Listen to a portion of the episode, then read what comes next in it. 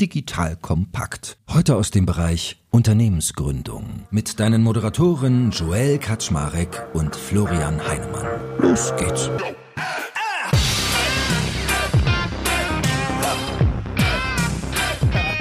Hallo Leute, mein Name ist Joel Kaczmarek bin der Geschäftsführer von Digital Kompakt und heute haben wir die Martin Schilling Festspiele noch einmal verlängert.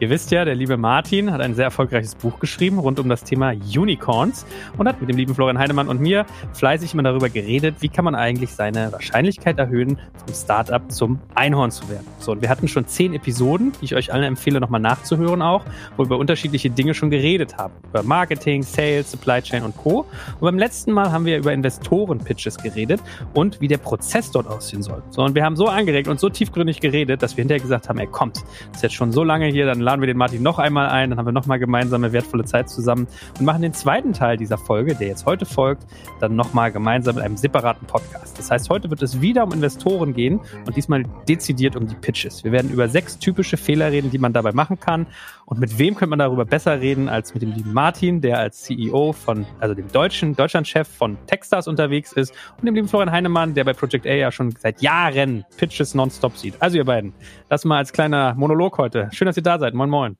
Hi Florian. Hi Joel. Moin, moin. Vielen Dank zur Fortsetzung der, der Martin Schilling Festspiele. Wir pressen jetzt gemeinsam nochmal einen Podcast-Diamanten zusammen. Sehr gut. Für die vielen tollen Gründerinnen und Gründer. Ja, man muss ja dem geneigten Hörern und Hörern sagen, Florian und ich wissen noch nicht, wie wir ohne dich weitermachen sollen, da du der Einzige bist, der mal Text aufschreibt. Florian und ich kommen hier immer rein und sagen, komm heute wieder ohne Proben ganz nach oben und dann, wo reden wir denn heute eigentlich? Ja, lass mal überlegen. Zack. Von daher. Also, liebe Hörerinnen und Hörer, Martin gibt ganz viel Struktur, wenn ihr die auch in seinem Buch nachlesen wollt. Das heißt wie, Martin? The Builder's Guide to the Tech Galaxy. Sehr schön. Ich will mal vorne das Tech sagen, siehst du? Deswegen lasse ich das über dich sagen. Also, sehr gutes Buch, kann ich nur empfehlen, steht bei mir auch im Bücherregal. Aber kommen wir mal richtig in Medias Res hier zu unseren Fehlern beim Pitch. Fehler Nummer eins, Freunde der guten Unterhaltung. Zukunftsbild. Nicht klar genug ein Bild einer ambitionierten Zukunft malen. Martin, das möchte man eigentlich meinen, haben Gründer nicht als Problem und Gründer. Werbung. Aufgepasst! Das Jahr 2024 ist schon voll im Gange und jetzt heißt es neue B2B-Leads gewinnen. Du möchtest deine Sales Pipeline so schnell wie möglich voll haben und deshalb empfehlen wir dir an dieser Stelle unseren Partner SalesViewer. Wer nicht weiß, was SalesViewer macht, hier eine kurze Erklärung. SalesViewer entschlüsselt Unternehmen, die deine Webseite besuchen und zeigt diese in Klarnamen an. Du siehst also ganz genau, wer eure Webseite besucht und wofür sich diese potenziellen Kundinnen interessieren. Und damit hast du ja wirklich ein mächtiges Werkzeug in den Händen, weil du diese Unternehmen dann zielgenau ansprechen und einfach zu neuen Kundinnen machen kannst. Dein Marketing und Vertrieb werden das für die B2B-Lead-Generierung feiern, sage ich dir. Und du bist damit auch in guter Gesellschaft, denn Marktführer wie Stepstone, Jochen Schweizer, Sport5 oder Avato Systems setzen bereits auf SalesViewer und generieren damit täglich neue B2B-Leads. Wie so eine Registerkasse eigentlich, wo es immer klingelt, wenn du wieder eine neue Brand identifiziert hast, die sich für dich interessiert und die du jetzt einfach pflücken kannst. Daher, wenn das für dich interessant ist, dann teste SalesViewer doch einfach mal kostenlos. Alles, was du dafür wissen möchtest, findest du unter folgender Weiterleitung: digitalkompakt.de/slash salesviewer. Und wie immer verlinke ich dir es auch auf unserer Sponsorenseite unter digitalkompakt.de/slash Sponsoren. Das war's mit dem Werbespot. Interessanterweise schon. Also wir haben relativ viele Gründer und Gründerinnen, die den Pitch oft beginnen, hier ist ein Problem, hier ist meine Lösung. Die Lösung ist dann oft das Produkt. Und vergessen, das größere Bild dahinter zu malen. Also dieses Zukunftsbild. Du brauchst als Gründer, Gründerin im Kern da zwei Dinge. Erstens eine klare Vorstellung, wie die Welt in zehn Jahren anders sein soll, also ein inspirierendes Zukunftsbild. Und zweitens eine Geschäftsambition für deine eigene Firma, die die Welt in diese Richtung bewirkt. Also die Welt in diese Richtung bewegt. Beispiel, ich nenne mal eins von unseren Texters-Firmen, die nennen sich Melanin Capital. Die sagen als Vorstellung einer Welt, die sie anders machen wollen, also wir schaffen in 2030 eine Welt, in der alle afrikanischen KMUs eine faire Chance auf bezahlbare Finanzierung erhalten, um Wohlstand in den Ländern zu sichern und ihre Firmen zu bauen. Und sie sagen als Geschäftsambition für ihre Firma, wir wollen die größte ESG-fokussierte Investmentplattform für alternative Investitionen in Afrika werden, die bis 2030 eine Milliarde verwaltetes Vermögen für KMUs zur Verfügung stellt. Ja, also die haben ein ganz klares Zukunftsbild, wie sie die Welt anders machen wollen und eine ganz klare Vorstellung, wie ihre Firma dazu einen Beitrag leistet. Florian, wie geht's dir denn mit solchen Sachen immer? Weil am Ende des Tages, da passiert ja immer ganz viel Voodoo. Je früher die Phase, desto mehr Voodoo. Je weiter nach hinten, desto mehr nähert sich den Bundesschatzbriefen. Also man hat verlässliche Zahlen und kann besser kalkulieren. Äh, wenn jemand mit sowas ankommt, es gibt ja auch ganz oft, gab es früher mal Gründer, die gesagt haben, ja, wir machen das wie Facebook, das Geschäftsmodell entwickeln wir noch on the fly. Das ist natürlich kacke. Aber glaubst du denn solchen Ambitionen immer? Macht das mit dir was? Hat Martin da recht, dass das so ein, so ein typischer Fehler ist, wenn man das nicht hat? Ja, ich glaube schon ein ambitioniertes Zielbild, was sozusagen so ein größeres Ganzes aufzeigt. Das ist schon sehr hilfreich, weil man weiß ja, ne, die Wahrscheinlichkeit, dass dieses Zielbild tatsächlich erreicht wird, ist jetzt nicht besonders groß, ne, muss man natürlich sagen, weil natürlich die meisten Firmen werden das nicht erreichen. Aber wenn du noch nicht mal so ein Zielbild hast, ist, ist natürlich die Wahrscheinlichkeit, dass du es nicht erreichst, nochmal deutlich größer, weil ich glaube, so die, die Anzahl von Gründern, es gibt ja schon auch so diese Fälle, wo du merkst, so die Leute legen dann irgendwie los und dann werden die auf einmal so ganz groß, ne? So, also dann so über äh, entwickeln dann so über die Zeit Ambitionen. Das so, das ist ja so ein bisschen so wie der Nachkriegsfamilien so die Nachkriegsfamilien Weltmarktführer entstanden sind. Ne? Die sind ja nicht losgelaufen und haben gesagt, wir wollen Weltmarktführer werden, sondern die sind das ja dann mehr so über diese Zeit geworden. Aber auch natürlich nur ein Bruchteil von denen. Ne? Aber so die Venture Capital Welt funktioniert natürlich anders. Die funktioniert natürlich nur, indem du schon upfront eine große Vision hast, weil nur so schaffst du ja auch diese Ressourcenallokation upfront zu sichern. Ne? Also das ist ja gerade der Witz dieser Modus operandi im Venture Capital Bereich ist ja immer sehr frontloaded, sagen wir. Ne? Also anders als sozusagen normale Firmen oder Firmen in der Vergangenheit gebaut wurden, da war das ja dann so, da bist du gewachsen und dann hast du auf Basis dessen, was du geschafft hast, hast du dann die Bank überzeugt, dir nochmal einen größeren Kredit und dann ging das weiter. Ne? So, und dieser ganze Prozess zog sich halt über Jahrzehnte. Und was ja sozusagen die Idee von Venture Capital ist, ich turbocharge diese ganze Entwicklung, indem ich upfront in irgendwas investiere, was mir dieses Zukunftsbild jetzt schon so grob aufzeigen kann. Und das setzt natürlich ein ganz anderes Ambitionslevel. Also insofern, ich glaube, fast ohne das geht es nicht, ne? Weil an, einfach sozusagen dieser Modus operandi im Venture Capital Bereich eben einfach so funktioniert. Und wenn das jetzt viel länger dauern würde, ne, dann würde auch das Venture Capital Spiel aus anderen Gründen schon nicht funktionieren, weil wir sind ja auch IAA getrieben. Ne? Das heißt, wir haben eine Verzinsung, die läuft pro Jahr. Wenn eine Unternehmensentwicklung doppelt so lange dauern würde, bis eine gewisse Unternehmensbewertung erreicht wird, dann ist auch die Rendite nur halb so hoch, so ganz grob. Das stimmt jetzt nicht so 100 Prozent, aber so ganz so, nur mal so als über, so. Und, und deswegen muss das alles relativ komprimiert ablaufen. Und deswegen kann ich das nur, kann ich das nur unterstreichen. Und es hilft dir natürlich auch dabei, dann wiederum wieder gute Mitarbeiter zu finden. Ne? Also jetzt gerade in dieser ganzen Purpose-Debatte, ja, das kommt ja da noch mal dazu. Wenn du natürlich so eine Vision aufzeigen kannst, wie die Kollegen, wie hießen sie nochmal, von Mel Melanie Capital. Das ist natürlich auch aus der Purpose-Sicht eine tolle Geschichte. Ne?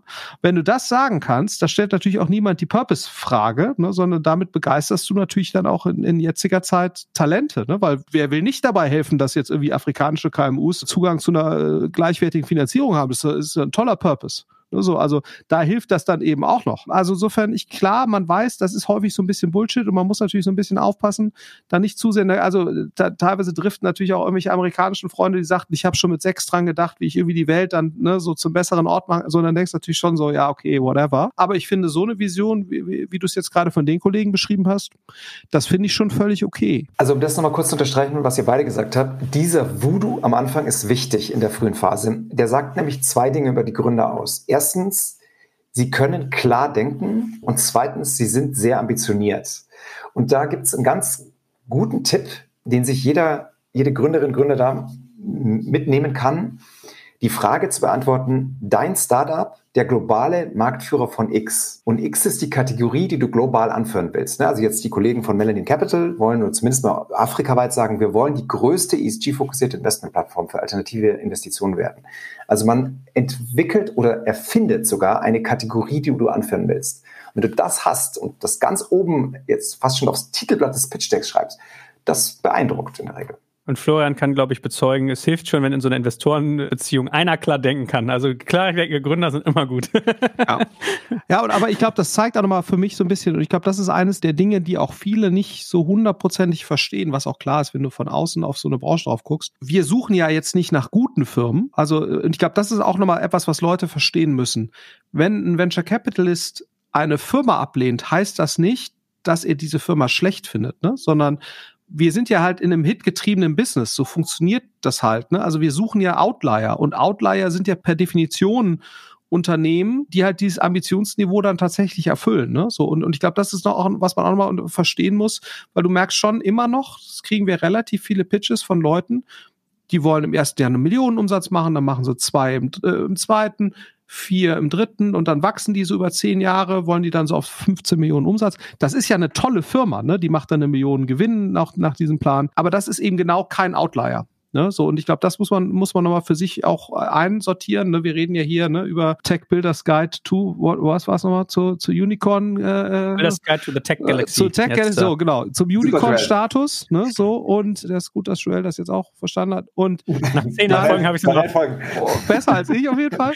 Und das ist, ähm, und, und, und das ist eben ja auch genau der Unterschied, was dann diese Unternehmen schaffen und andere, auch wenn sie sehr gute Unternehmen sind, dass das trotzdem eben nicht das gleiche ist. Ansonsten weiß man ja auch, bei Stretch Goals gilt ja immer hier dieser Spruch, aim for the moon, land upon the stars. Also selbst wenn du auf den Mond zielst und den Mond vielleicht nicht erreichst, dann schaffst du es immer noch aus der Erdatmosphäre raus, was du vorher vielleicht nicht geschafft hättest. So, that being said, Fehler Nummer zwei, das zu lösende Problem zu vage oder zu groß definieren. Martin, mach mal ein Beispiel. Beispiel für ein vage definiertes Problem. Startup im Bereich Carsharing. Wir leben in einer Zeit, in der die Menschen ständig umziehen und ein Höchstmaß an Flexibilität verlangen. Das ist ein typisches Problem, was nicht wirklich weiterhilft. Gutes Beispiel jetzt im Bereich Medizintechnologie ein Startup. 75 Prozent der mehr als eine Million jährlichen Biopsien bei Prostatakrebs führen zu nicht eindeutigen Ergebnissen und acht Prozent der Patienten müssen wegen Komplikationen ins Krankenhaus. Präzises Problem, na, da gibt es eine klare Kundengruppe, da gibt es ein, ein, Thema, was ganz scharf mit einem dann in dem Sinn Medizintechnologieprodukt gelöst werden muss. Ganz klarer Rat an jede Gründerin, jeden Gründer in einem Pitch, du brauchst irgendwann mindestens eine Folie, wo du ganz klar sagst, was ist präzise das Problem, was ich löse. Dazu haben wir so ein schönes Netflix-Beispiel, erinnere ich mich so dunkel. Hast du es noch parat? Ja, genau. Netflix hat das auch ganz gut gemacht. Das ist jetzt natürlich ein bisschen älter. Die haben ja sowas gesagt wie, der Gang zur Videothek ist mühsam. Die Leute mögen es nicht hin und her zu fahren, nur um einen Film auszuleihen. Und sie hassen es sogar noch mehr, Gebühren für verspätet zurückgegebene Filme zu zahlen. Das Schöne ist, unsere Kinder werden gar keine Videotheken mehr kennen, aber ich finde, es ist schön plakativ gemacht. Florian, erlebst du das auch oft, dass GründerInnen bei dir die Problemwelt nicht genug äh, umreißen oder ist das was, was bei dir eh nicht so im Fokus steht? Sagen wir so, wir sehen das, es hängt auch so ein bisschen von der Phase ab. Ne? Wir gucken uns ja recht stark Series A und, und Seed-Geschichten an. Da ist das in der Regel, finde ich, schon relativ klar. Bei Techstars sind ja auch sehr viele, die noch so ein Stück weit davor sind muss man sagen. Und das sehen wir schon auch bei den Pre-Seed-Geschichten, die wir uns anschauen. Also gerade so die, die noch eben keine Business Angel-Runde durchlaufen haben, ne, das hilft dir dann in der Regel, das schon zu schärfen. Da ist das auf jeden Fall so. Und, und ich glaube, je schneller man quasi da seinen ne, in der Hinsicht definierten Nordstern irgendwie entwickeln kann, desto besser ist das natürlich, ne? weil das natürlich dir einfach hilft dabei, die Gesamtkonfiguration der Firma dann auf die entsprechende Problematik auszurichten. Insofern, klar, wenn man dann, das hilft, hilft einfach zur Fokussierung. Ähm, wie gesagt, die Sachen, die dann bei uns aufschlagen, würde ich sagen, ist das dann häufig nicht mehr ganz so ein Problem, ne? weil die, die das eben nicht geschafft haben, die bekommen wir dann eben gar nicht mehr zu sehen. Also insofern ist das kein Anzeichen für die Irrelevanz des Punktes von, von Martin, sondern sondern eher dafür, dass wir dann einfach schon eins weiter im Funnel sind. Na gut, dann machen wir mal Fehler drei, weil zwei ist ja eigentlich relativ klar umrissen und der dreht sich um den Bereich Produkt oder auch das Kundenwertversprechen. Und zwar lautet der Fehler ein unklares Kundenwertversprechen und Produkt pitchen. Was meinst du damit, Martin? Also ich spreche jetzt hier wieder für den Frühphasenbereich, also gerne so Pre-Seed, frühe Seed-Phase. Da ist das ein Riesenthema, weil du ja da auch oft noch pivotierst als, als Firma, bis du Richtung Produkt-Marktpassung kommst. Ein Kundenwertversprechen hat in der Regel folgende Formel und jetzt Rückschluss auf unsere erste Folge, da hatten wir über den Nordstern gesprochen und da hatten wir das ja auch schon mal diskutiert. Also die beste Beschreibung eines Kundenwertversprechens ist, wir helfen X, X ist die Zielgruppe, Y zu lösen, unerfülltes Kundenbedürfnis, indem wir Z liefern, Produkte, Services, die das Bedürfnis adressieren. Da tun sich sehr viele Startups sehr schwer, da sehr präzise das Kundenwertversprechen herauszuschärfen. Jetzt nochmal kurzes Beispiel. Ich gehe nochmal zu diesem Melanin Capital Fall. Die sagen als Kundenwertversprechen, wir helfen ESG-fokussierten Investoren, Kunden, einen einfacheren und effizienteren Zugang zu alternativen Investitionen in Afrika zu finden. Das Bedürfnis, das nicht adressierte Bedürfnis, indem wir, und jetzt kommen die Features, indem wir ihnen diversifizierte Portfolios von KMU-Krediten zur Verfügung stellen, die sie in Echtzeit über ein Dashboard überwachen können und indem wir ihnen automatisiert generierte Finanz- und Wirkungsberichte liefern. Scharfes Kundenwertversprechen, wenn du das so präzise hinschreibst, dann freuen sich viele Investoren. Florian, wie viele deiner GründerInnen, die da bei dir pitchen, haben sowas sauber und klar hingekriegt? Ja, sagen wir so, das entwickelt sich natürlich auch ein Stück weit noch über die Zeit, ne? aber man merkt halt schon, gerade die halt Probleme haben, diesen Product Market Fit jetzt wirklich zu finden, da ist häufig genau das eben nicht äh, hundertprozentig klar definiert. Ne? Und ich glaube, was ja auch schon sehr spannend ist, ich weiß nicht, wie ihr das beobachtet, aber ich, äh, wenn du jetzt mal so eine Flugebene versuchst, da höher zu gehen, also wenn du mal so viele Firmen in der Vergangenheit dir anschaust, ich sage jetzt mal, was ich, ein MLP oder selbst sowas wie eine Allianz oder selbst sowas jetzt wie Banken, also die allermeisten Banken, die jetzt irgendwie gebührenfinanziert unterwegs waren oder ein MLP, die dann da irgendwelche Kickbacks bekommen haben, also relativ viele Unternehmen oder auch selbst so irgendwelche Sportstudios oder so, die ja letztendlich davon gelebt haben, dass der Kunde irgendwas gekauft hat, nicht so richtig genutzt hat und das war dann irgendwie so das Business, ja, oder das ist das Business. Also wenn du, es gibt ja sehr viele Business aus der Vergangenheit, wo du sagst, deren Reason da Geld zu verdienen ist eigentlich, dass der Kunde nicht so richtig checkt, was er da eigentlich kriegt. Und ich finde, das ist irgendwie so die Relevanz von diesen Geschäften hat eigentlich total, also aus meiner Sicht, wahnsinnig abgenommen. Ne? Also in, im Sinne von, ich glaube, du merkst das ja auch, wie vertrieben wird. Ne? Also früher sind ja wirklich so Allianzmenschen, die haben quasi die Tür eingetreten und haben gesagt, du bist unterversichert, ne? So jetzt mal so über übertriebenen Sinne. Und haben dir irgendeine Scheiße verkauft, die dir eigentlich du gar nicht brauchtest. Ne? Also ich weiß das ja als alter MLP, als MLP-Opfer. So, und dann kriegst du irgendwelche Medienfonds verkauft. Also da denkst du so, Wahnsinn. Und, und ich finde, das, das hat aus meiner Sicht total abgenommen. Auch wie Vertrieb gemacht wird für Produkte heute, weil du eben wirklich darstellen musst, das ist wirklich in deinem besten Interesse, lieber Kunde warum du das jetzt hier nutzen solltest. Und ich habe hier gar nichts unter der Haube versteckt oder so, was du jetzt nicht so richtig checkst, sondern das ist wirklich gut für dich. Also ich versuche dich wirklich, wirklich besser zu machen. Und das ist eigentlich das, was wir suchen, ne? weil wir halt schon merken, dass so diese ganzen Dinger, ne, wo die ja teilweise echt relevant große Firmen, ne, also Dieselskandal ist dann auch wieder so ein Ding, ne, wo das ist, ach, so, so, so, also immer wenn du quasi keinen echten Kundennutzen hast und wo du wirklich sagst, davon profitiert der Kunde und es ist eben nicht nur etwas, was der Kunde nicht so richtig checkt und wo er vergessen hat zu kündigen und so. Ich glaube, so diese ganzen Dinge, ne, das merkst du auch Roaming-Gebühren, ist auch so ein Beispiel, ne, das ist auch so, das gibt so, oder ja, generell, ne, Mobilfunk lebt ja auch sehr stark immer noch davon, ist auch Wahnsinn eigentlich, dass Kunden nicht checken, dass sie eigentlich kündigen müssten, um bessere Konditionen zu bekommen. So und und und äh, das ist für mich sozusagen eine Flugebene noch mal höher. Ne? Und wir glauben halt schon dran und beobachten das auch, dass diese Businesses haben eigentlich ihre Zeit gehabt und das ist auch echt gut so. Ja, und da muss man aber auch Leuten das immer wieder wirklich ganz klar sagen. Ne? Also wir sehen halt wirklich, die Firmen werden erfolgreich, in Großteil auch mittelfristig, die wirklich für den Kunden irgendwas äh, kompromisslos sozusagen einen Wert schaffen, der es auch wirklich wert ist, da bezahlt zu werden. Und ich glaube, das klar rauszuarbeiten, was ist das bei dir? Ne? Hast du wirklich ein überlegenes Produkt? Hast du wirklich etwas, was dem Kunden was nützt und wo du dann eben eine gewisse Wertigkeit erzeugst, wovon du dann halt einen Teil auch abschöpfst? Also auch so dieses ganze, diese ganze Tendenz in Richtung Value-Based Pricing, das kommt ja, ist, ist ja das nächste. Ne? Also ist ja die ganze Denkschule im, im Softwarebereich ist ja letztendlich mittlerweile, so dass okay, ich erzeuge wirklich einen gewissen Nutzen, den versuche ich auch zu quantifizieren und davon nehme ich mir halt dann einen Share. Das ist halt ein faires Modell. Ne? So, das spiegelt ja genau das wieder. Damit du überhaupt Value-Based Pricing machen kannst, brauchst du ja äh, erstmal eine klare Definition dessen und nicht nur eine klare Definition, auch noch eine idealerweise klare Quantifizierung dessen. Und ich finde, das passt irgendwie sehr schön, schön zusammen. Und äh, meine Wahrnehmung ist, dass das auch immer stärker eigentlich bei Gründern und Gründerinnen natürlich genauso ankommt, dass das eigentlich die notwendige Geisteshaltung ist. Aber insofern kann man das, glaube ich, nicht genug betonen, weil wir kommen eigentlich aus einer Wirtschaft, die eher anders getickt hat.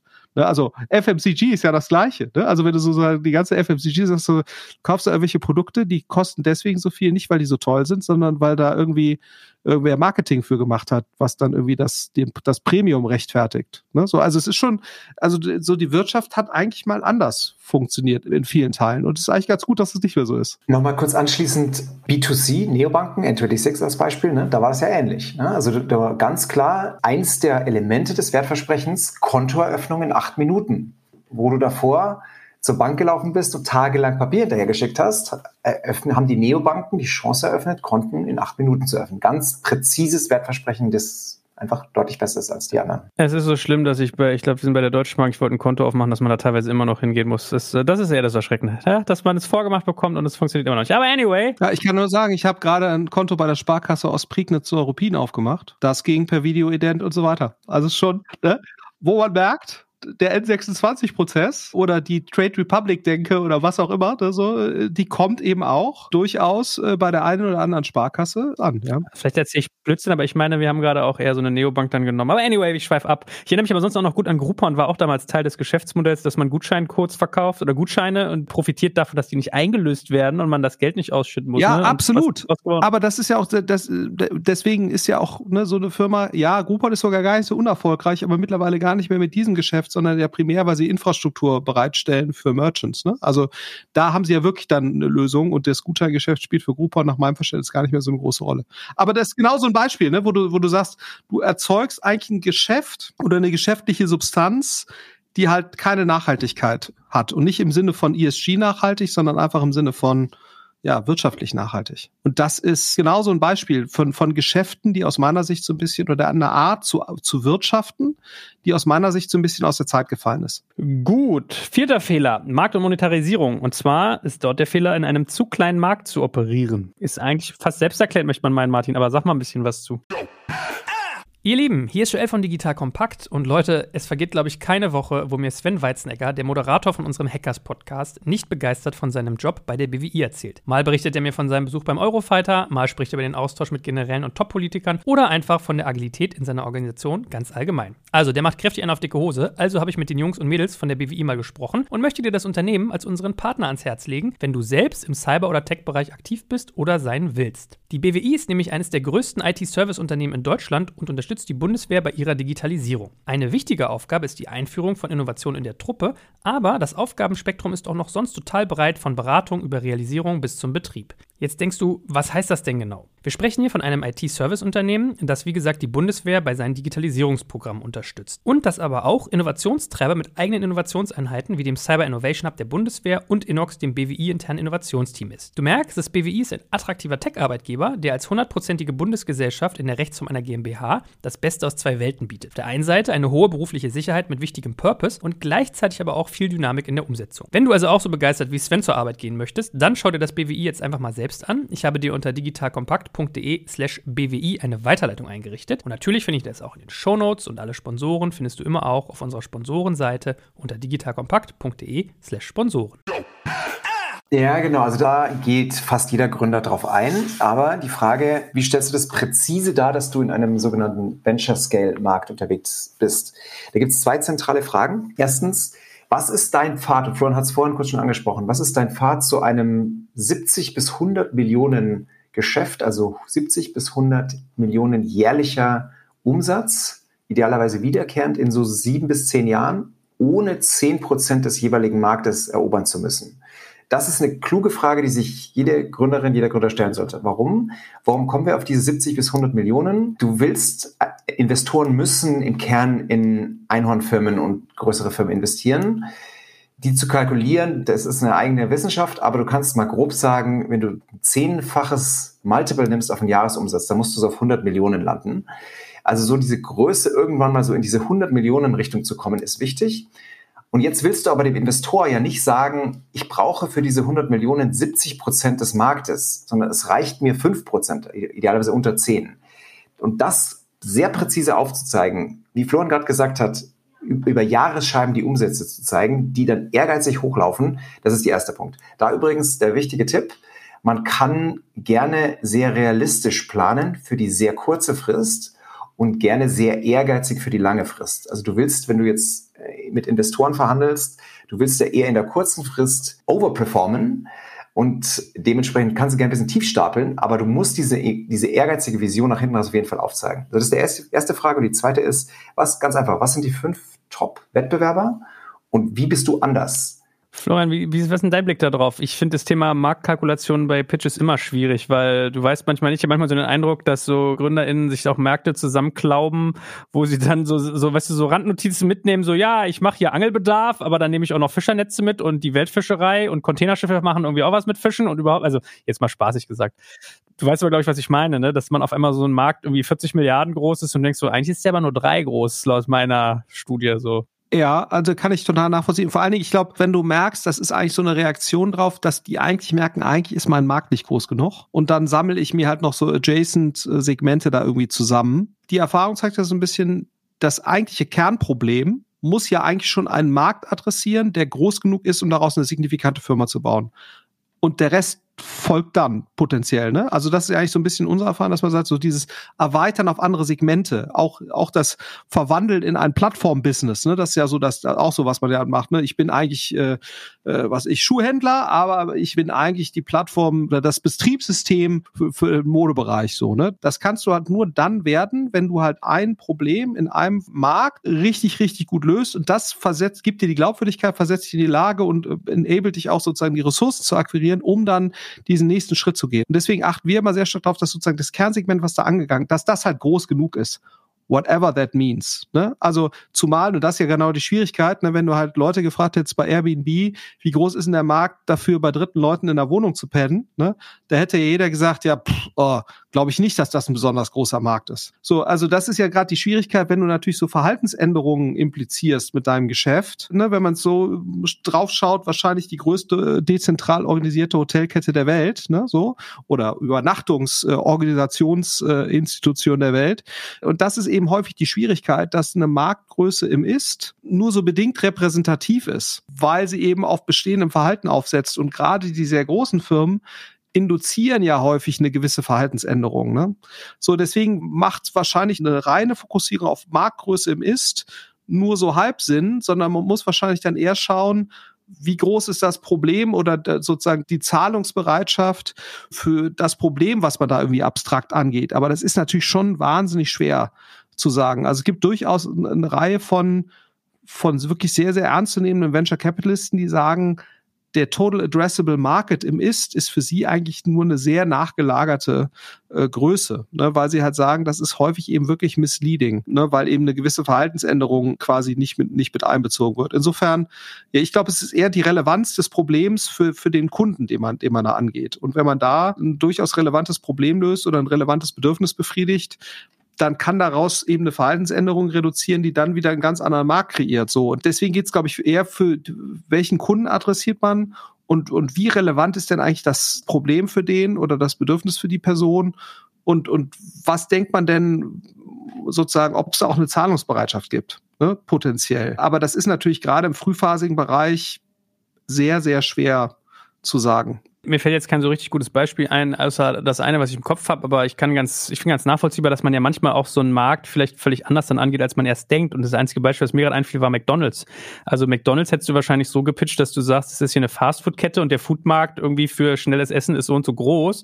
Und am Ende merkst du, nein, es ist aber gar keine Fastfood-Firma, es ist eine Immobilienfirma. Und auf einmal bist du in einem ganz anderen Markt drin und denkst über ganz andere Dinge nach. Ja, und das ist ja bei Startups manchmal noch viel schneller. Aber gut, Kern verstanden. Kommen wir zum vorletzten Fehler und zwar Nummer 5. Der dreht sich um Traktion.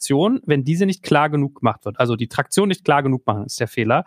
Was ist damit gemeint, Martin? Also im Kern ist damit gemeint, mit dem Voodoo, den du am Anfang so bezeichnet hast, kommt man natürlich nur so weit. Ja? Also du musst ein Stück weit auch in den frühen Phasen Beweise liefern. Die werden natürlich immer wichtiger und treten hinter der, der Story zurück, wenn man, wenn man in die größeren Runden geht. Traktion kannst du auf drei Arten zeigen als Startup. Erstens Wachstum, also ganz einfach wachsende Kundenanzahl, Anzahl LOIs, die du einsammelst, monatlich wiederkehrender Umsatz. Zweitens Produktmarktpassung, also KPIs zu haben, die darauf hindeuten, dass du Produktmarktpassung näher kommst. Also sowas wie NPS, gute Net Promoter Scores, Verlängerungsraten. Du kannst Service machen, die dann Kunden beantworten, x Prozent sind sehr unglücklich, wenn es das Produkt nicht mehr gäbe. Ja, zweite Ebene. Und dann die dritte, du kannst auch mit Finanzierungserfolgen Traktion nachweisen. Also ich habe bestimmte Anzahl von Angels jetzt gewonnen, ich habe schon x Euro eingeworbenes Kapital. Das sehr klar zu machen, diese Traktion bei einem Pitch in den Vordergrund zu stellen, gerade in den frühen Phasen, ist oft sehr wertvoll. Wie viele Startups machen das denn bei dir erfolgreich, Florian, wenn die pitchen? Ich finde, das ist besser geworden ehrlicherweise. Also so, so dieses, äh, ich reporte Bruttoumsätze inklusive Mehrwertsteuer und so, ne? Und mein Lifetime Value ist quasi nicht die Gross Margin, sondern ist der Umsatz und so. Oder lustig ist auch immer, wenn die Leute sagen, ich habe irgendein äh, E-Commerce-Business und habe, äh, die sagen, reden, reden von ARR, wo du dann immer so denkst, wieso ist denn das, das ist doch nicht recurring? Das ist einfach, du machst halt Umsatz, aber that's not recurring, ne? Also das ist ja nicht Gott gegeben. So, das hast du schon noch so ein bisschen. Vom Gefühl nimmt das eher ab, dass Leute versuchen, da sehr stark zu verschleiern. Ja, ist zumindest jetzt so mein Gefühl. Also zumindest die jetzt bei uns irgendwie antreten oder die, die ich dann auch irgendwie zu Gesicht bekomme. Was du schon noch zum Teil hast, und ich, das kann ich jedem Gründer eigentlich nur abraten, dass sie dann sagen, die machen erstmal so ein Teaser-Deck und da sind keine Zahlen drin. So, und dann denkst du so, ja, boah, ne, und dann soll man sich mit denen erstmal unterhalten und dann wollen die erstmal die Idee und danach werden dann erst die Zahlen geteilt. So, das finde ich immer sehr mühsam, ne, weil ich glaube, ich kann jedem nur raten, ich finde es fairer und auch respektvoller, ehrlicherweise, wenn man mit Investoren redet, wenn man dann eben auch direkt eine Informationsgrundlage schafft, dass der Investor sagen kann, das passt zu mir, das passt nicht zu mir. Du hast ja auch gewisse Investoren, die investieren erst ab gewissen Umsatzschwellen oder was auch immer, ne? So. Und da finde ich es einfach nur respektvoller, wenn man eine gewisse Informationstransparenz eben schafft. Aber das ist ja dann eher sozusagen eine bewusste äh, weil man halt denkt, das wäre irgendwie geschickter, das so sequenziell zu machen. Und das ist eigentlich nicht meine Erfahrung. Meine Erfahrung ist eigentlich eher, dass man sagt, Klar, du musst jetzt nicht im Detail irgendwelche Kundensegmente und da genau jetzt den CLV und so, aber ich würde schon die versuchen, die wesentlichen Entscheidungspunkte für Traktion, ne, also wie laufen jetzt irgendwelche Umsätze, wie ist die Gross Margin, wie sind vielleicht irgendwelche Kohortenentwicklungen, das sind einfach Basisinformationen, die sollte man zeigen, weil es einfach respektvoll ist und effizient ist und meine Wahrnehmung ist, dass das auch sich immer weiter verbreitet, dass das eben, dass man das so machen sollte. Es gibt immer wieder so Gegenbewegungen, aber ich von der Tendenz würde ich sagen, ist das so. Was wir in den frühen Phasen sehen, also jetzt, wir sind eine Phase ja vor Florian, ist, dass das teilweise vergessen wird. Also, dass das teilweise einfach als nicht so wichtig angesehen wird, da sehr klar zu sagen, eben auch schon in der ganz frühen Phase, ich habe jetzt mein Business zwei, drei Monate hochgefahren und ich habe bereits in drei Monaten Traktion ich habe ein Produkt draußen, da gibt es erste Kunden, die kommen. Ich habe auch schon Verlängerungsraten, ich habe auch schon Angels eingesammelt.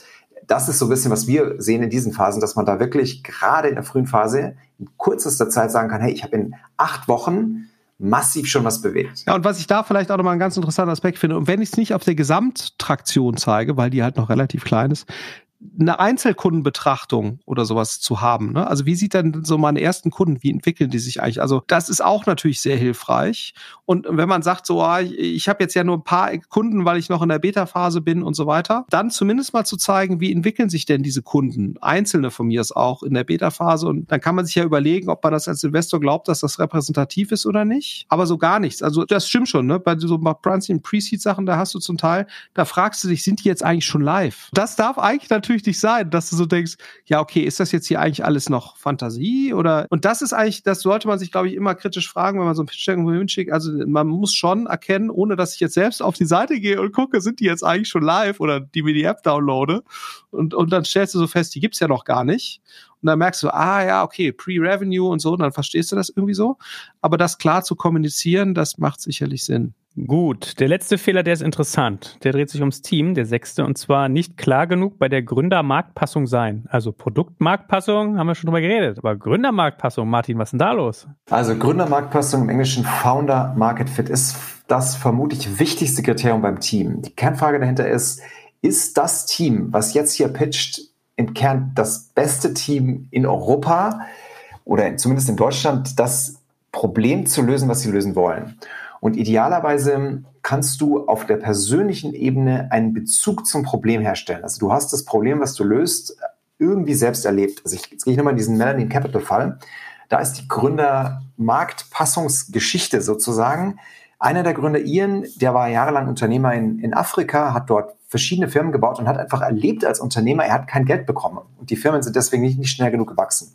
Ist dann nach Deutschland gegangen, um zu studieren, hat dort Melanie kennengelernt, seine Co-Gründerin, die bei der KfW gearbeitet hat und die wiederum die KfW nicht überzeugen konnte, in afrikanische Gründer zu investieren, weil es zu riskant war.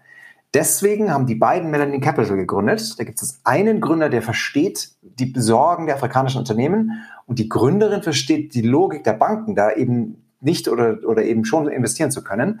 Deswegen können die sagen, wir sind das beste Team in Afrika und Deutschland oder Europa, dieses Problem ist für lösen zu lösen. Heißt die Firma eigentlich Melanin, weil ihr Name da drin steckt? Auch.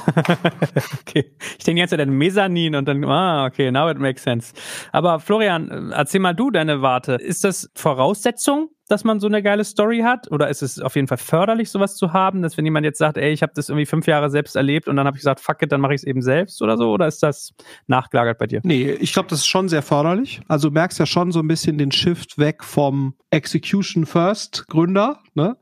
Hin zum, ja, so ein Stück weit auch Überzeugungstäter, Product-focused, idealerweise dann auch noch irgendwie Tech-focused oder Tech-basierten Gründer. Aber zumindest mal so dieser produktfokussierte Gründer, der Anteil hat ja deutlich zugenommen. Und die produktfokussierten Leute und Produkt heißt jetzt nicht unbedingt nur Hardcore-Tech-Definition davon, sondern einfach ein sehr gutes Verständnis für das, was da eigentlich gelöst werden soll und, und wie kann ich das übersetzen in ein Produkt und so weiter. Also das sind natürlich häufig Leute, die diese Probleme selbst erfahren haben. Insofern hilft das natürlich schon sehr. Und ich würde sagen, der Anteil von diesen Leuten insgesamt hat deutlich zugenommen und auch sicherlich von denjenigen, die wir dann auch fanden. Ne? Also so dieses, so diese Leute, die von der Business School kommen oder von McKinsey und dann haben die sich irgendwie mit so einem Scoring-Modell 30 Modelle und so. Das gibt's natürlich natürlich immer noch. Das ist auch grundsätzlich okay. Nicht jeder kann natürlich auch eine Historie haben, die jetzt dazu führt, dann eben so ein Problem identifiziert zu haben. Aber es ist natürlich schon, es macht die ganze Sache natürlich schon deutlich runder. Und es hilft, glaube ich, auch so ein bisschen dabei, natürlich den eigenen Grid irgendwie erhalten zu können und dieses Durchhaltevermögen, was Gründer ja häufig haben. Ne? Also, weil wenn du natürlich zu sehr, so, ich sag's mal, so ein Scoring-Modell-Gründer bist, quasi, dann rechnest du auch relativ schnell tendenziell in Opportunitätskosten und was könntest du noch so machen und so weiter. Ne? Und, und gerade bei Themen, so was du jetzt hier beschreibst, ne, das ist ja ein dickes Brett. Das heißt, das kann auch mal schnell ein Jahr länger dauern oder anderthalb, weil du irgendwie hier noch drauf warten musst und dann brauchst du da noch eine Lizenz ne? und, und, und so und dann dauert das halt so. Und, und da brauchst brauchst du einfach Durchhaltevermögen und Leute, die davon überzeugt sind, das Richtige zu machen, weil sie es einfach selbst erfahren haben, was falsch ist. Die halten halt so solche Situationen tendenziell länger durch als Leute, die sich das irgendwie am Spreadsheet äh, oder am Scoring-Modell so ein bisschen hergeleitet haben. Ne? Ohne dass ich das jetzt verurteilen will, weil ich bin ja auch fairerweise so in diesen Markt gestanden. Ist ja nicht schlimm. Ne? Also man kann schon beobachten, dass das auf jeden Fall hilft. Und ich glaube, das ist ein fairer Punkt. Und äh, vielleicht auch nochmal, was ja auch nochmal so ein bisschen da, damit einhergeht, oder eine weitere Dimension von dem ist, was, was du beschreibst, Martin, ist ja, das eine ist ja quasi das Problem im Detail zu kennen, aber das andere ist sicherlich auch, welches Skillset und welche Kompetenzen haben die Leute jetzt unabhängig von ihren Erfahrungen. Und da sehen wir schon auch, ne, also dass so dieses, wenn es halt ein sehr technisches Thema ist, dass dann auch die Gründer auch ein sehr starkes technisches Verständnis hat. Ne? Also so dieses Thema, dass zwei Leute, die von der Business School kommen, ein eigentlich sehr technisches Thema angehen und dafür die optimalen Gründer sind, weil man halt sagt, ja, okay, dann heiern die halt irgendwie so ein Techie dazu, dann wird das schon irgendwie funktionieren. Also ich glaube, das siehst du immer seltener. Also ich glaube, du siehst schon so, wenn du sagst, okay, das ist ein sehr produktlastiges Thema oder ein sehr technisches Thema oder was auch immer es ist, dass dann eben auch die Leute, die dann den Fokus dessen auch in ihren Erfahrungen äh, sich da sich dann widerspiegeln. Und das sieht man schon häufiger und das ist auch etwas, was wir nicht nur wir, sondern auch VCs tendenziell stärker dann eben finanzieren. Ne? Und deswegen siehst du auch weniger reine Business School Teams, sondern stärker dann eben auch diversere Teams, jetzt weniger vom Geschlecht, das wäre auch schön, das muss auch steigen sozusagen, aber auch vom, vom Skillset und vom Background äh, werden die Teams diverser, um, glaube ich, auch genau diesen Punkt ein Stück weit zu adressieren. Ja, das ist ja die nächste Dimension. Ist ja nicht nur die Erfahrungsdimension von, habe ich jetzt Erfahrung schon mit diesem Problem aktiv, was mich dazu in die Lage versetzt, sondern ist ja auch quasi, wie ist das Skillset des Gründerteams. Und dann nochmal anschließend, je früher in der Phase, desto wichtiger diese Frage. Also wir raten jedem frühphasigen Gründerteam, sehr klar zu sagen, idealerweise in den ersten 30 Sekunden, wenn du mit einem Investor sprichst, warum wir? Warum sind wir das beste Team, das das lösen kann? Weil einfach der Investor oder die Investorin da noch wenig an Zahlenmaterial sieht und wenig Beweise hat. Desto wichtiger ist es, was Florian gerade gesagt hat, dass du ganz klar machst, wir haben hier eine, wir quasi sind auf einer Mission und nichts kein Problem dieser Welt wird uns abhalten, diese Firma zu bauen. Und deswegen ist dein Geld bei uns in sicheren Händen. Ich muss ja auch sagen, es gibt so zwei Gründermomente, die mich immer irgendwie abstoßen. Das eine ist, was wir gerade hatten, dieses Missionary versus Mercenary. Wenn mir jemand sagt, ich habe das hier gespreadsheetet, ich habe 30 Modelle gescoutet, das ist der größte Markt mit irgendwie geringster Wettbewerb, da merke ich keine Überzeugung, also keine Mission hinter. Und das andere ist, wenn zu früh über Exit geredet wird. Also wenn man dann sagt, ja, in vier Jahren können wir das dann verkaufen an X, weil ich finde, man gründet ja eigentlich nicht, um irgendwie zu verkaufen. Das ist klar, dass es so eine Perspektive geben muss für einen Investor, aber ich persönlich würde mich auch eher getriggert fühlen, wenn ich einen Überzeugungstäter oder Täterin da hätte, wo ich dann glaube, äh, wenn hier die Scheiße in den, in den Ventilator fliegt, wie die Amis immer sagen, dann bleibt er auch noch da, setzt sich eine Mütze auf und es geht weiter und ist nicht weg, weil sein Spreadsheet halt dann doch irgendwie was anderes wieder attraktiv macht. Ne? Ja, aber man muss natürlich schon sagen, und das ist, ich glaube, man kann diese Leidenschaft durchaus entwickeln, weil das natürlich schon häufig sehr qualifizierte, sehr schlaue Leute sind. Und, und ich glaube schon, ne, es gibt ja genügend Beispiele dafür, also wenn du jetzt sagst, hier Robert Gens ist mit Sicherheit nicht dafür aufgestanden, die Fashionwelt zu revolutionieren. Ne? So, trotzdem ist er gigantischer Gründer in diesem Bereich und hat Niklas Ösberg, gut, das ist jetzt ein bisschen schwierig, Delivery Hero gerade schwierig, aber sozusagen war, war, war Dominik Richter immer schon davon überzeugt, dass die Welt besser essen sollte Weiß ich jetzt nicht, ne? Ich will ihm jetzt nicht zu nahe treten, aber vermutlich. So, und trotzdem macht er Hello, macht er HelloFresh richtig, richtig gut, ne? Das ist einfach eine wirklich tolle Firma. Also insofern, ich glaube, man kann schon diese Leidenschaft entwickeln und die machen das ja beide jetzt seit über zehn Jahren, ne? Und ich glaube, Robert Gens jetzt seit 14, 15 Jahren. Und deswegen, ich, ich glaube, man sollte die Leute nicht vorab verurteilen, aber es hilft also quasi unter eine bestimmte Schublade schieben. Aber es hilft natürlich dabei, wenn man eben diese Leidenschaft schon von Anfang an hat. Und, und vielleicht nochmal ein weiterer Aspekt. Die Haltung in Unternehmen, die du häufig hast, so nach dem Motto, ja, der Willi, der kann hier noch mitarbeiten und das ist dann, das ist dann gut genug. Und, und ich glaube, was wir suchen, ist Leute, die nicht so diese gut genug Einstellung haben, ne, sondern so diese, ist das eigentlich möglichst gut? Ne? Also das ist für mich auch so der Unterschied zwischen häufig in exzellenten Sportteams, wenn du so guckst, ein exzellentes Sportteam in der Formel 1 oder so, oder was auch immer, oder im, im Fußball, da wird halt geguckt, ist der Physiotherapeut eigentlich der beste Physiotherapeut? Um Messi seine Wade. Ne? So, und wenn das nicht der geilste Physiotherapeut ist, dann holen die halt den besten Physiotherapeuten. Da wird halt nie toleriert, dass sie sagen, ja, das ist der Willi, der ist auch ein okay Physiotherapeut. Dann macht er halt hier bei Messi so ein bisschen die Wade. Das würdest du halt nie machen, ne? sondern wirst du immer gucken, das Essen die eigentlich das Beste haben die den besten Typen, der da irgendwie am besten kochen kann? Haben die den besten Fitnesscoach, den besten, ne, so. Und, äh, und das ist eben schon, wo du merkst, die wirklich sehr, sehr guten Gründer, die überlegen sich bei fast allen Elementen, mit denen sie sich so umgeben, ist das eigentlich das Beste, was ich hier haben kann? Und das ist, glaube ich, schon das Ambitionsniveau, was du brauchst. Wenn du glaubst, dass du eben nur ein, zwei Gewinner in der Kategorie hast, dann sind natürlich die Leute, die so denken und nicht so, ja, okay, mit dem Willi, das kriegen wir auch noch irgendwie, das, das passt schon. Das ist dann eben nicht so die Geisteshaltung. Gut, ihr beiden. Jetzt sagt mal ganz kurz, wir haben jetzt sechs Fehler durchdekliniert beim Thema Pitchen vor Investoren da war nirgendwo was Handwerkliches dabei. Also da ging es nirgendwo um, das Pitch Deck hat irgendwie Fehler oder die Präsentation ist irgendwie, hat oft, dass man das zu lang macht, zu kurz, zu langweilig, PDF anstatt irgendwie eine Webseitenpräsentation, I don't know. Wie viel machen denn solche Sachen aus? Also ich weiß, es ging um strukturelle Sachen. Gut, das ist aber industriell. Also da in der Tat gibt es da eine Reihe von Fehlern. Das ist jetzt quasi die inhaltliche Schiene gewesen, aber gibt es in der Tat noch ein paar handwerkliche Themen drumherum. Design macht einen Unterschied. Das ist ein ganz zentraler Punkt. Das ist leider so. Also der Inhalt allein reicht nicht. Ein gut durchdesigntes Pitch Deck oder zumindest extrem gut geschriebene Einseiter macht einen Riesenunterschied, weil genau diese Geisteshaltung, die Florian gerade erwähnt hat, genau darüber kommt. Also wenn ein Gründerin oder Gründer nicht in der Lage ist, zumindest ein sehr sauberes Pitch-Deck zu kreieren oder einen sehr guten Text, dann kommt da eine gewisse Geisteshaltung rüber, die du nicht haben willst. Also das ist sicherlich eins. Und dann ist es in der Regel so 5, 10 bis 15 Seiten ist dann, 8 bis 15 Seiten ist gut oder auch mal ein Einseiter. Das ist in der Regel, was wir den, den Teams empfehlen. Und vom Prozess her, wenn die dann vor dir pitchen, hast du da noch irgendwie so, ich weiß nicht, wie viele Pitches hast du gesehen, ja. seitdem du da was, 250 oder so? Was sind so die nervigsten Sachen? Ich würde sagen so 1000. Also ähm, was ganz zentral ist, der CEO muss pitchen ganz wichtig, wenn da eine Unklarheit ist in den Rollen. Ich habe das in mehreren Investorenrunden gehabt, wo nicht klar ist, wer ist denn hier der CEO? Warum pitcht denn jetzt irgendwie der CTO und der CEO nicht? Das ist sofort negativ. Ganz zentraler Punkt. Und das muss trainiert sein. Also das Team muss sich davor im Kerne von Spiegel stellen auf die Bühne und das üben, üben, üben. Das hatten wir in der Folge davor ja schon gesagt, dass du eben nicht mit den Top-Investoren anfängst, die du haben willst, sondern du übst schon ein bisschen auch vielleicht auch mit denen, die jetzt nicht deine Priors sind, zumindest. Florian, hast du noch so ein kleines Einmal-Eins, was Pitch-Deck und Pitch-Situation angeht, handwerklich? Ja, also wie gesagt, ich glaube, ne, die wesentlichen Aspekte zu covern, durchaus auch Fakten da reinzubringen. Ich würde eher mehr Fakten als weniger. Ne? Also ich bin eher so dieses Stagen finde ich nicht so gut. Sich Mühe geben, was Design und Bilder und solche Sachen angeht, so, das ist leider wichtig, weil du einfach Investoren das schnell in Schubladen stecken und da hilft es einfach, wenn das wirklich viel geübt wurde und, und die Storyline einmal richtig rund ist und so weiter durchaus eben, wie gesagt, da in die, äh, sich, sich Mühe zu geben bei der visuellen Darstellung. Ich denke mal, das sind so die wesentlichen Themen. Und eher, eher offener als, als eben verschlossener. Habt ihr beide eigentlich so eine Art Blaupause? Also ich sehe bei Gründerszene sich irgendwie immer nur noch Pitch-Decks. Mit diesem Pitch-Deck wurde der reich, mit diesem Pitch-Deck jener. Und ich verstehe den Gedanken, mir ist persönlich ein bisschen zu viel, aber ich verstehe den Gedanken dahinter.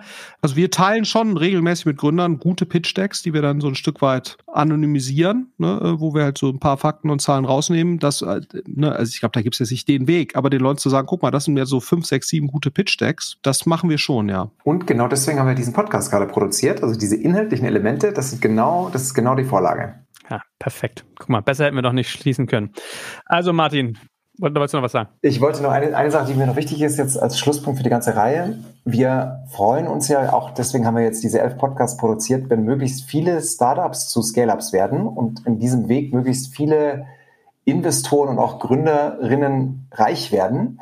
Mir ist wichtig, da gibt es noch ein größeres Thema dahinter, was wir damit erreichen gemeinsam. Wir haben in, in Deutschland das Potenzial mit Startups, vier Millionen Arbeitsplätze zu schaffen und zu sichern und auch die Technologien des 21. Jahrhunderts, die Standards dazu zu setzen, damit wir weniger abhängig werden von US-amerikanischen und auch chinesischen potenziellen Technologien das ist so ein bisschen das große Motiv, was dahinter steckt. Und ich hoffe, dass in diesem Sinne möglichst viele diese Erfolge haben. Das ist so ein schönes Schlusswort. Und lieber Martin, wir sagen nicht Tschüss, wir sagen auf Wiedersehen und danken dir ganz herzlich, dass du so oft bei uns warst. Und Florian, dir natürlich nicht minder. Du bist ja ein geliebter Dauergast der ersten Stunde. Von daher. Dem kann ich mich nur anschließen. Ja, also finde ich, finde ich super. Vielen Dank, Martin. Ne? Ja. Danke euch beiden. Großes Vergnügen. In diesem Sinne, macht's gut. Ciao, ciao. Danke fürs Zuhören beim Digital Kompakt Podcast. Du merkst, hier ziehst du massig Wissen für dich und dein Unternehmen heraus. Wenn du mit uns noch erfolgreicher werden möchtest, abonniere uns auf den gängigen Podcast-Plattformen. Und hey, je größer wir werden, desto mehr Menschen können wir helfen. Also erzähl doch auch deinen Kolleginnen und Kollegen von uns. Bis zum nächsten Mal.